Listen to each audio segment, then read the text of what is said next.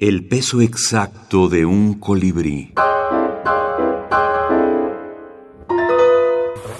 Minificción sobre la radio.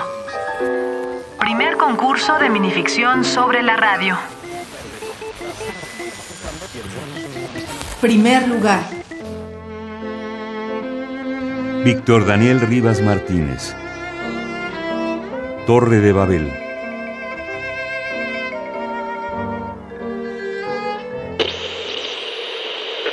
Encendimos el antiguo radio de mi abuelo.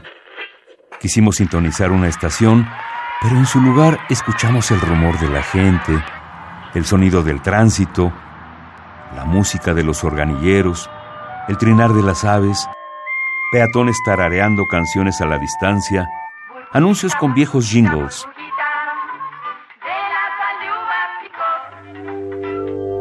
Al mirar por las rendijas de las bocinas, descubrimos con asombro que al interior del artefacto se erigía una ciudad diminuta sostenida por múltiples discursos sonoros.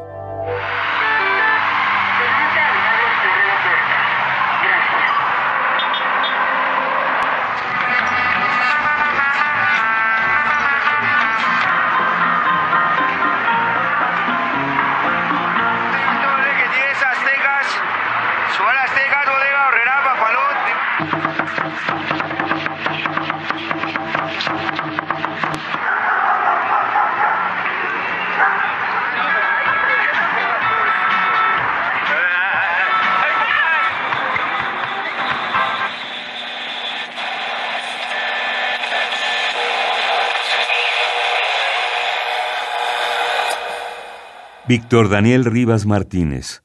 Sobre la minificción, puedo decir que se trata de un género de corto aliento similar al haiku, ya que ambos exigen un importante ejercicio creativo al intentar decir mucho con pocas palabras. Sobre el haiku, Osho decía que todo se puede decir en una respiración. Se respira para decir, para crear. El aliento lo es todo. Pienso que esa idea también puede aplicarse en el caso de la minificción. Por esa razón, celebro iniciativas como la serie El peso exacto del colibrí, la cual busca difundir la minificción la cual se suma a otros proyectos como la editorial La Tinta del Silencio o la revista digital Penumbria, quienes han publicado textos breves en torno a la música como el blues, David Bowie, el terror y lo fantástico. Lo anterior demuestra que la minificción es un género que poco a poco ha ido ganando escritores y lectores a lo largo de nuestro país y Radio ha contribuido en ello. Así lo demuestran los casi 20 textos seleccionados para ser apreciados tanto por lectores como por escuchas.